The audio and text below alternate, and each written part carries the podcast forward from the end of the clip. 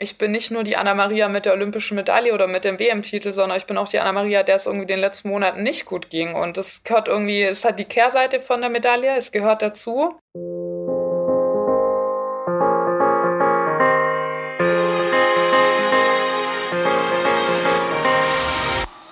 Hallo und herzlich willkommen zu einer neuen Folge des Team Deutschland Podcast, präsentiert von der Sparkassenfinanzgruppe. Äh, mein Name ist Jens Behler und ich freue mich, dass ich hier in regelmäßigen Abständen, nämlich einmal im Monat, mit total inspirierenden Sportlerinnen und Sportlern sprechen darf, nämlich den besten äh, Athletinnen und Athleten Deutschlands, die sich auf dem Weg zu den Olympischen Spielen in Paris 2024 befinden. Die sind aber noch anderthalb Jahre weg. Deswegen wollen wir äh, die Zeit nutzen und hier im Podcast jetzt nicht so unbedingt aufs Sportliche zu blicken, sondern auch ein wenig die Themen beleuchten, die ja nicht abseits des Spielfelds, aber die haben meistens was mit dem Sport zu tun, aber eben ein bisschen nicht so im Rampenlicht stehen. Und da geht's heute um das Thema Gesundheit, speziell um eine Phase nach den Olympischen Spielen, ähm, die sich so angefühlt hat wie ein schwarzes Loch, eine Art Post-Olympia-Depression. Und dafür habe ich äh, mir jemanden eingeladen, ähm, der da sehr gut drüber berichten kann, nämlich die Judo-Kämpferin Anna-Maria Wagner, die 2021 eigentlich auf das erfolgreichste Jahr ihrer Karriere zurückblicken konnte. Sie ist Weltmeisterin geworden, hat von den Olympischen Spielen in Tokio zwei Bronzemedaillen mit nach Hause gebracht, aber hat sich genau da danach eben nicht so gefühlt, wie es normalerweise ist. Und darüber wollen wir reden, wie sich das geäußert hat, wie sie den Weg daraus gefunden hat. Und äh, ja, ich freue mich, Anna-Maria, dass du da so offen drüber sprichst und damit ein herzliches Willkommen hier im Podcast. Hallo, ich freue mich, endlich auch mal in der Aufnahme dabei zu sein. Wo bist du denn gerade? Und die wichtigste Frage, wie geht's dir? Ich befinde mich gerade in Südafrika in einem Trainingslager und äh, mir geht's sehr gut, denn ich habe das Glück, äh, bei wärmeren Temperaturen zu trainieren, wie ich glaube in Deutschland. Aber wie ist, ist es ein hartes Trainingslager? Aber die Stimmung ist trotzdem ja, noch gut. ja, auf jeden Fall. Also es ist schon hart und man kommt an seine Grenzen, aber unter der Sonne macht es dann doch ein bisschen mehr Spaß, Gas zu geben. Ähm, wie oft äh, seid ihr so unterwegs im Jahr äh, trainingslagermäßig? Ähm, du bist ja sonst ähm, in Köln am, am Olympiastützpunkt, trainierst da. Wie oft seid ihr jetzt außerhalb der, sage ich mal, Wettkämpfe auch international unterwegs zum Trainieren? Oh, wir sind relativ viel unterwegs. Also so zweimal im Jahr machen wir so einen Kondi-Block immer von zwei Wochen. Und ansonsten profitieren wir natürlich auch von vielen äh, verschiedenen Partnern. Deshalb reisen wir auch öfters mal auf internationale Trainingslager ich glaube im Schnitt, ja, kommen wir da schon so auf drei, vier Monate, die man im Jahr dann unterwegs ist. Ja, und du hast mir auch im Vorgespräch erzählt, das ist jetzt auch ein Kondi, also ein Konditionstrainingslager. Geht ihr überhaupt auf die Judomatte oder ähm, macht ihr andere Dinge? Wir machen tatsächlich fast nur andere Dinge. Also ein bisschen Judo ist mit drin, aber wir haben ja keine Judomatten hier, deshalb werden wir da eher ja in so Basic-Sachen arbeiten. Bei uns heißt es Uchikomis, das ist ein japanischer Begriff. Ähm, das sind einfach, ich sag's jetzt mal, Trockenübungen im Judo. Und äh, das versuchen wir auch ein bisschen mit einzubauen und auch quasi Einheiten damit zu machen, um so ein bisschen die spezifische Ausdauer da drin zu haben. Kann man sagen, dass es jetzt gerade Anfang der Saison bei euch ist, wenn es ein Konditionstrainingslager ist? Und gib uns doch mal einen kurzen Ausblick in dein Jahr 2023. Was steht an? Ja, man kann sagen, das ist der Anfang der Saison, wobei bei uns ist ein bisschen schwer. Die Saison ist Januar bis Dezember, äh, eigentlich ganz Jahres und starten aber oft mit so einem Kondi-Block, um einfach so ein bisschen die Basis zu haben. Dieses Jahr stehen viele große Dinge an. Also zum einen sind wir ja seit letztem Jahr Mai schon in der Olympia-Quali wieder drin. Also die läuft auf Hochtouren. Dann haben wir die Weltmeisterschaft, Europameisterschaft und das Masters. Das ist bei uns eigentlich ja wie eine zweite Weltmeisterschaft. Also drei ja gute Höhepunkte und äh, nebenbei fleißig Punkte sammeln.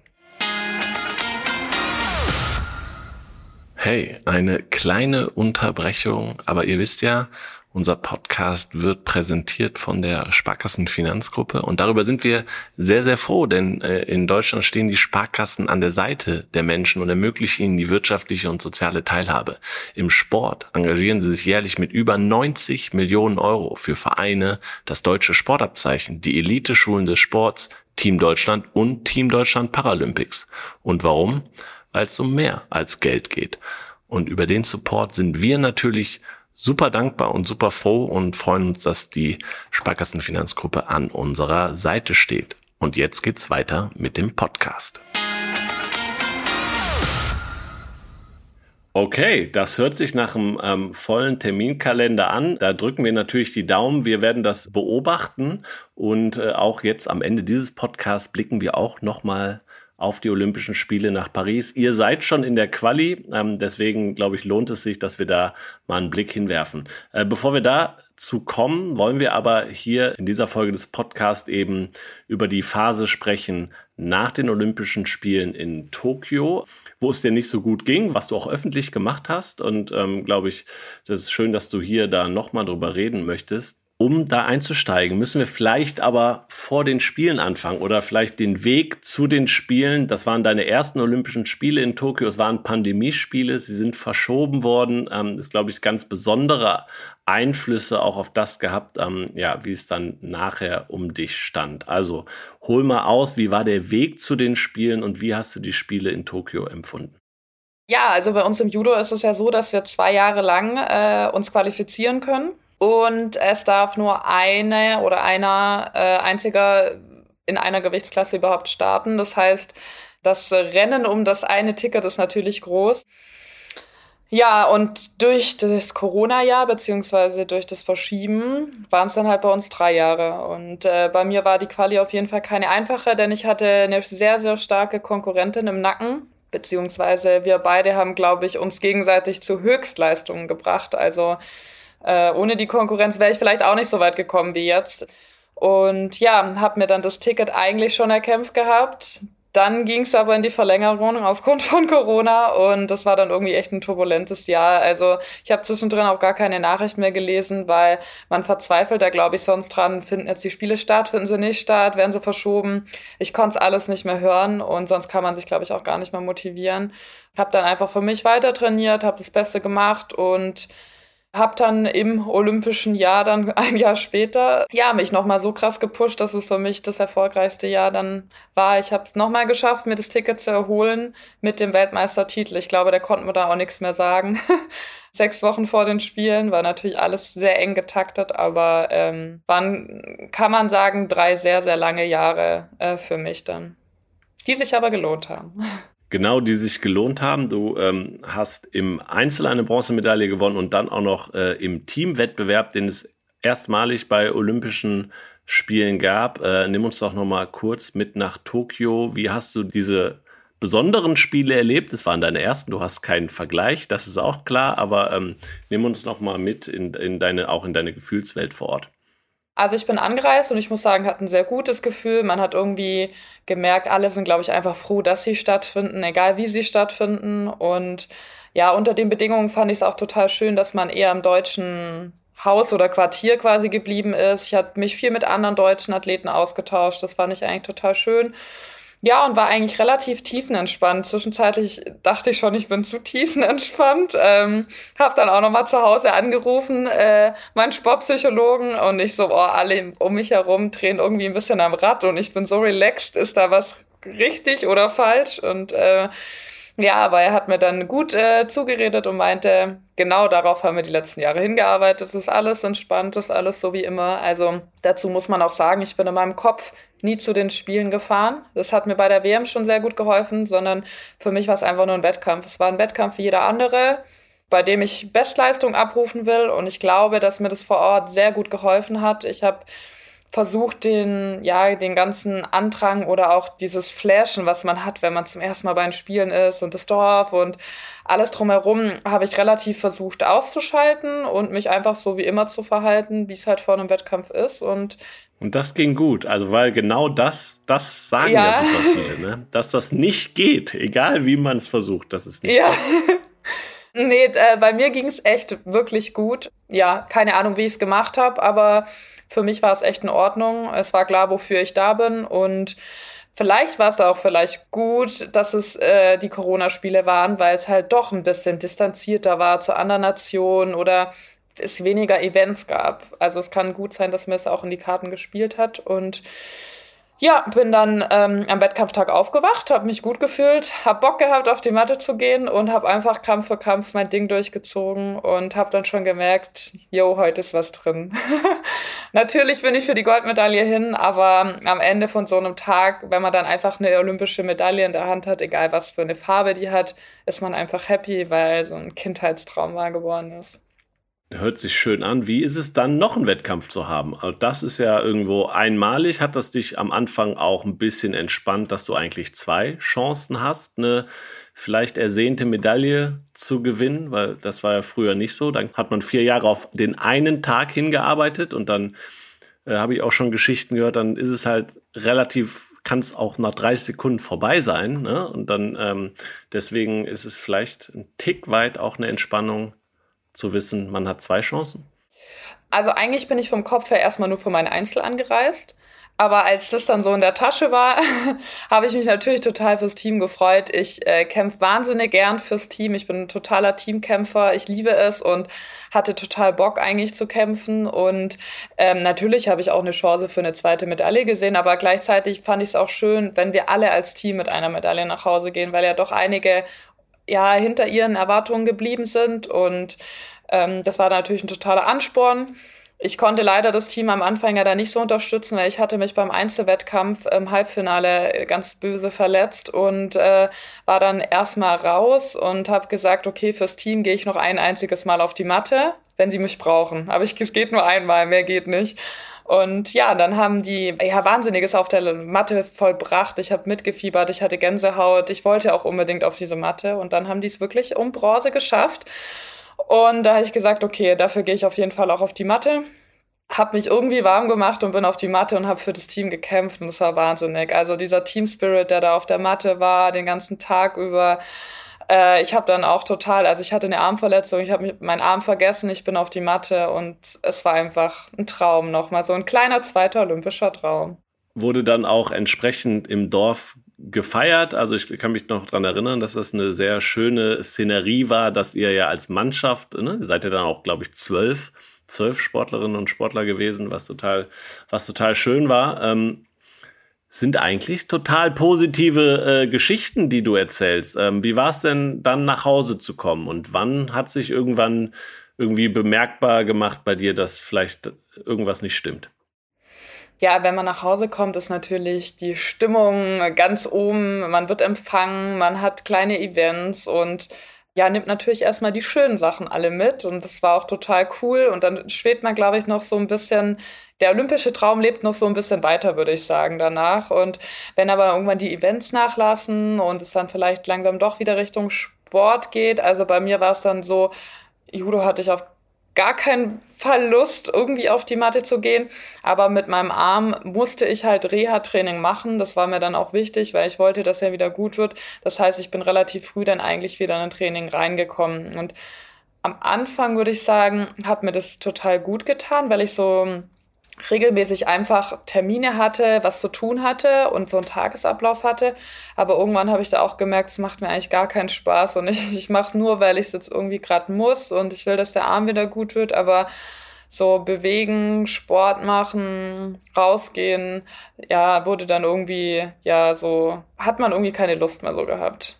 War dann so ein schleichender Prozess, kann man sagen. Kanntest du das von dir oder kam das überraschend? Ein bisschen kenne ich es tatsächlich schon. Ähm, ich habe seit mehreren Jahren immer so, ja, um die Wintermonate, so, man sagt ja mal den Herbstblues, so hat man so zwei, drei Wochen, wo man einfach mal so ein bisschen geknickt ist oder nicht so gut drauf ist und ja, daher kannte ich es schon und habe das da schon ein bisschen kennengelernt, habe in der Zeit auch immer viel äh, mit meinem Sportpsychologen gearbeitet und war deshalb erstmal relativ entspannt, würde ich sagen, weil ich wusste, ja, du kannst jetzt eh nichts ändern, jetzt geht es dir halt gerade nicht so gut, aber es geht wieder weg. Aber dann habe ich gemerkt, dass es halt doch ein bisschen länger wie zwei, drei Wochen dauert und das Fiese daran ist halt, dass man nicht einfach einen Schalter umlegen kann und sagen kann, so, jetzt geht's mir wieder gut, sondern ähm, man wartet auf den Moment, bis es einem wieder gut geht. Und diese Ungewissheit, wann das eintritt, das fand ich in dem Moment irgendwie so am schlimmsten. Ja, besonders, glaube ich, als Sportlerin, man weiß ja, was man eigentlich tun muss, um vielleicht erfolgreich zu sein oder, oder man weiß, was man trainieren muss, um das besser zu machen. Und da hattest du keine Chance, irgendwas zu tun. Nee, also ich glaube, ich hätte mich darauf auch nicht irgendwie vorbereiten können. Also ja, ich wurde schon oft gefragt, ja, kann man da nicht im Vorhinein was machen, damit es nicht eintritt. Aber wenn ich jetzt überlege, ich vor meinen ersten Spielen bereite ich mich vor, wie es mir danach geht. Also es geht nicht. Also ja, da hätte ich auf jeden ja. Fall keinen Kopf dafür gehabt und hätte ich auch gar nichts wissen wollen. Ich glaube, wichtig war irgendwie, dass ich es akzeptiert habe oder dass man es generell akzeptiert und sagt, ja, mir geht's jetzt einfach gerade nicht gut und jetzt ist es so.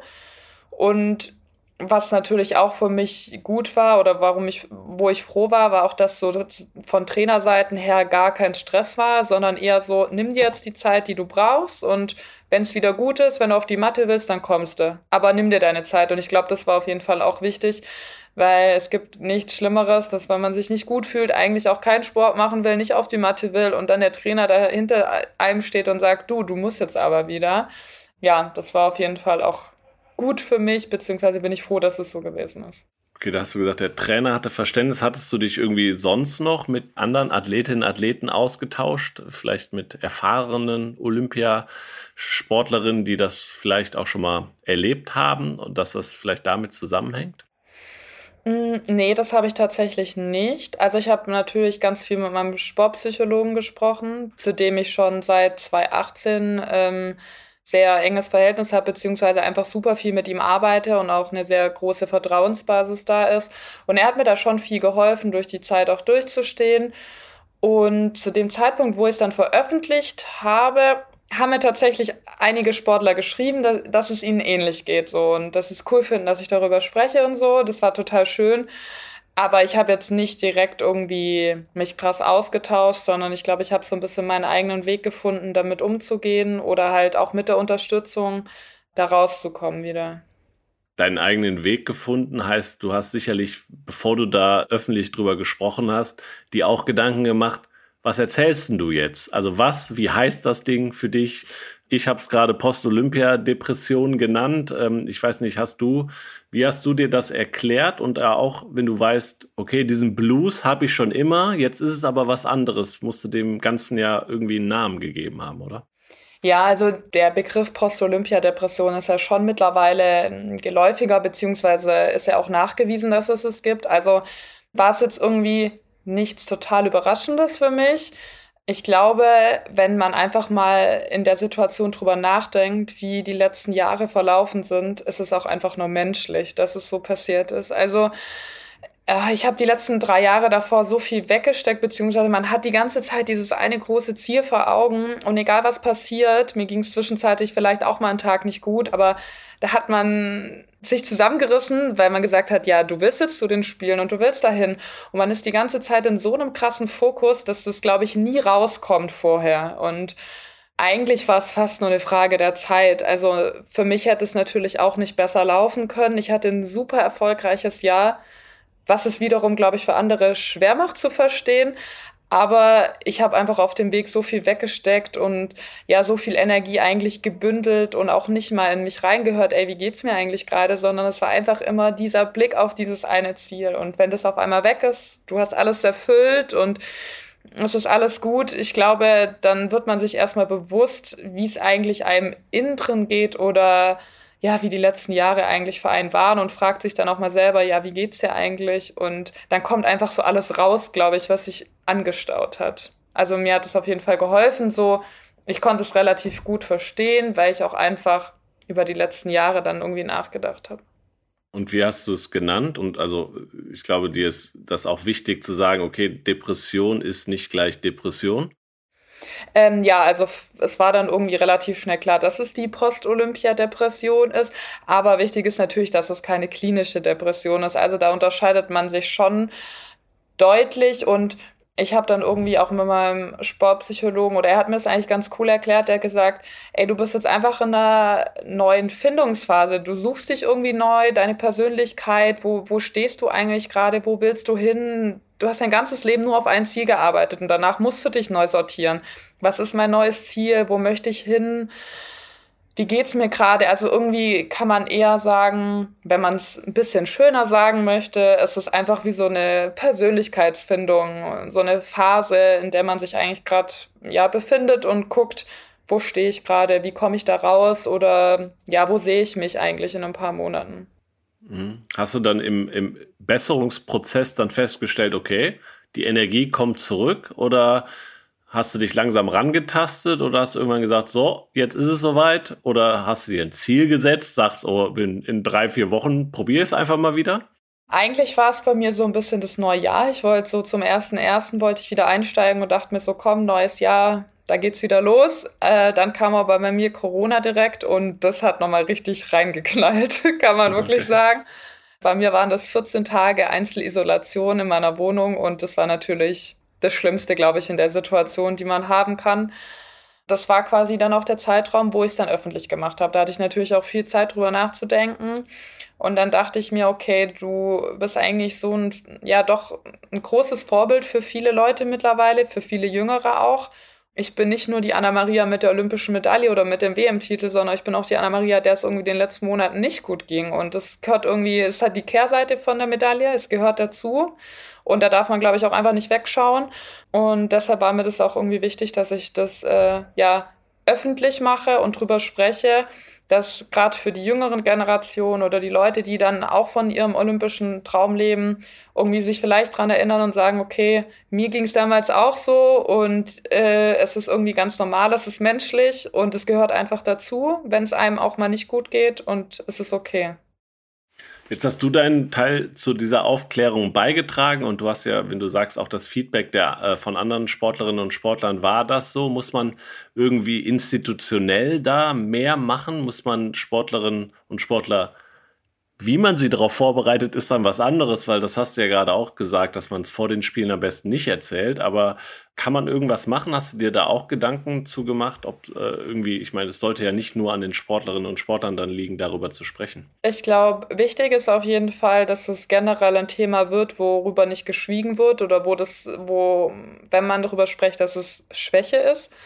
Vor allem auch, dass man die Trainer mit ins Boot holt, dass die sensibilisiert werden dafür, weil ich glaube, dass viele Trainer das überhaupt nicht akzeptieren, dass es sowas überhaupt gibt und äh, es schwer zu verstehen ist. Also mein Trainer hat in, vor ein paar Jahren auch damit Schwierigkeiten gehabt, diesen Winterblues zu verstehen. Also der konnte gar nichts damit anfangen. Und es war da mal am Anfang auch gar nicht so einfach, mit ihm zu kommunizieren. Aber irgendwann hat er es verstanden.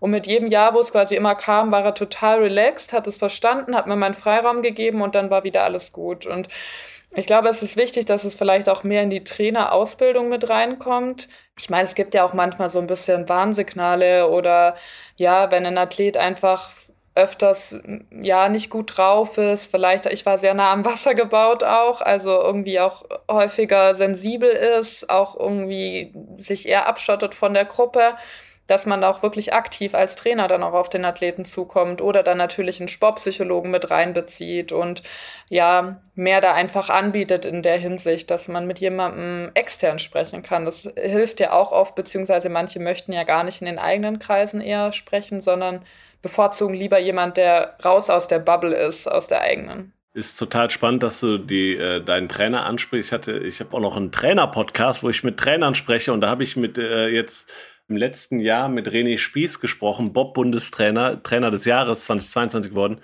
Dem ging es genauso nach den Spielen in Peking. Also der meinte auch, also das kennen nicht nur Sportlerinnen und Sportler, sondern es kennen auch Trainer, die auch, glaube ich, gerade in der Corona-Zeit auch mit Isolation vorher, vor den Spielen ähm, einiges mitgemacht haben. Und deswegen hoffe ich, dass sie es selber auch ansprechen und ähm, so ihre Kolleginnen und Kollegen da hingehend ähm, sensibilisieren.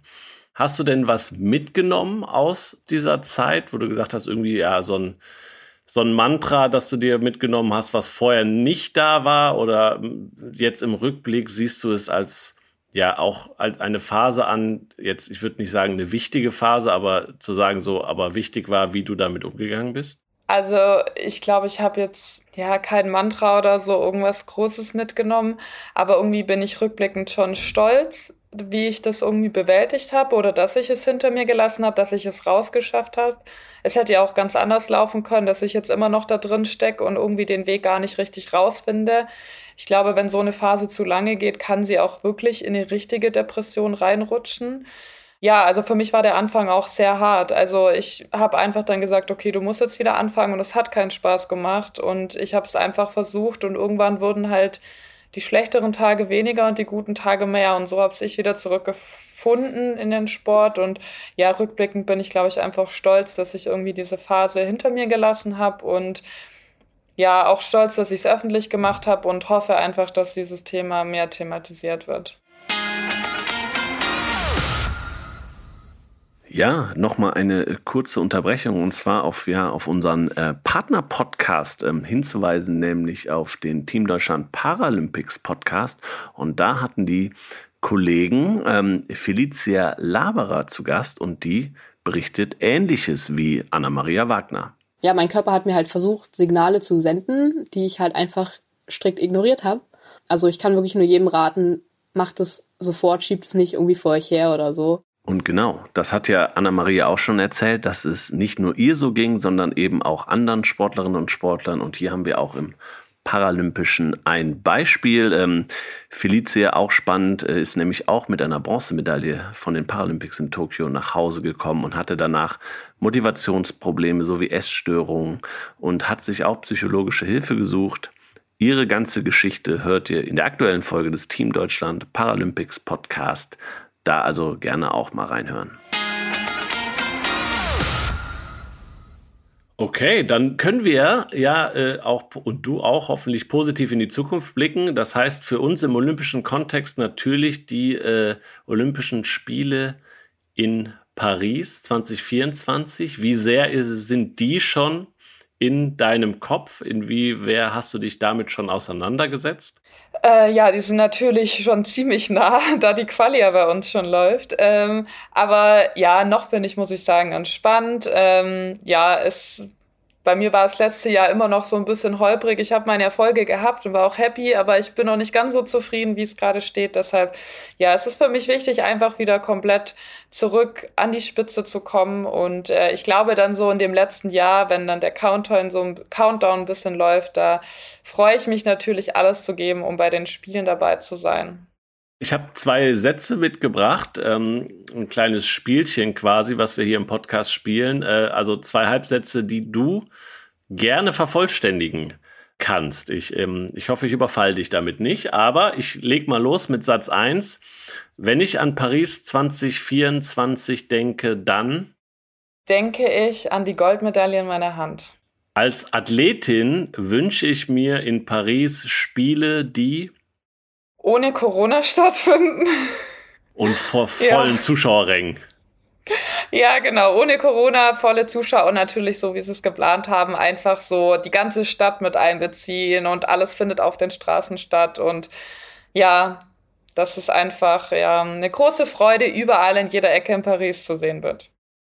Ja, wie hast du schon irgendwie äh, Richtung Familie, Freunde? Ich meine, Paris ist um die Ecke quasi endlich mal wieder Spiele äh, in der Nähe von äh, Deutschland. Ähm, hast du da schon dir Gedanken zu gemacht? Oder die Familie hat schon geplant? Wie, wie läuft das? Oder erst, wenn die Quali feststeht? Also ein bisschen geplant hat man schon. Also es gibt ja dieses Jahr dieses Auswahlverfahren, Losverfahren irgendwie mit den Tickets und da haben sie sich natürlich schon fleißig beworben. Aber bei mir wird es natürlich auch wieder ein enges Rennen für die nächsten Spiele Wahrscheinlich werden es wieder sechs Wochen vor uns spielen, also es wird eher ein knappes Ding. Mal gucken. Okay. Ähm, wir drücken die Daumen. Du hast jetzt hier im äh, Podcast zum Abschluss noch einmal die Chance, für deinen Sport Werbung zu machen. Äh, du hast selber gesagt, du bist Vorbild, du, du siehst dich auch als Vorbild und ähm, ich hoffe natürlich, dass, äh, dass hier viele da draußen hören und ähm, ja, vielleicht auch junge Nachwuchssportlerinnen und Sportler, sag doch mal was zum Judo. Warum sollte man mit dem Judo anfangen? Also, man sollte mit Judo anfangen, weil es für jeder Mann, jeder Frau ist, egal welche Statur man hat, ob groß, klein, dick, dünn. Es ist für jeden was dabei. Jeder hat seine Gewichtsklasse, jeder hat seine Spezialtechniken auf seine Körpermaße angepasst und es ist total spannend, da man in jeden Kampf reingeht und nicht weiß, wie jede Sekunde für einen tickt. Also man kann als Weltmeister in den ersten 30 Sekunden rausscheiden aus dem Wettkampf, man kann als No-Name zu den Spielen fahren und als Olympiasieger rausgehen. Also man braucht nur das Quäntchen Glück und die Sekunde auf seiner Seite und äh, das finde ich so schön am Judo, dass alles relativ offen immer ist und ja, jeder eigentlich jeden schlagen kann. Wunderbar. Hört sich gut an. Wir freuen uns auf die nächsten Highlights mit dir. Wir werden ähm, den Weg weiter verfolgen auf den Team Deutschland Kanälen. Wir wünschen dir aber in erster Linie natürlich das Beste, Gesundheit und ähm, viel Erfolg. Und ähm, ja, vielen Dank, dass du dabei warst und hier zu Gast warst. Ja, ich habe zu danken, dass ich dabei sein durfte. Tschüss. Genau, und äh, vielen Dank allen, die zugehört haben äh, hier dabei und ähm, diesen Podcast ähm, ja gerne gut bewerten. Das hilft äh, uns, das hilft aber auch den Geschichten, denen wir äh, hier Raum geben wollen. Also auf allen Plattformen freuen wir uns über eine gute Bewertung, empfehlt diesen Podcast weiter, teilt ihn auf Instagram oder wo auch immer. Bedanken möchte ich mich auch kurz bei Maniac Studios, die diesen Podcast post produzieren. Vielen Dank dafür. Und ähm, ja, da wir im letzten Jahr eine Folge aussetzen mussten im Dezember, holen wir diese Folge nach und ihr hört uns schon in einer oder zwei Wochen wieder und nicht wie üblich in dem Monat erst. Darauf könnt ihr euch freuen und bis dahin Danke und ciao und tschüss.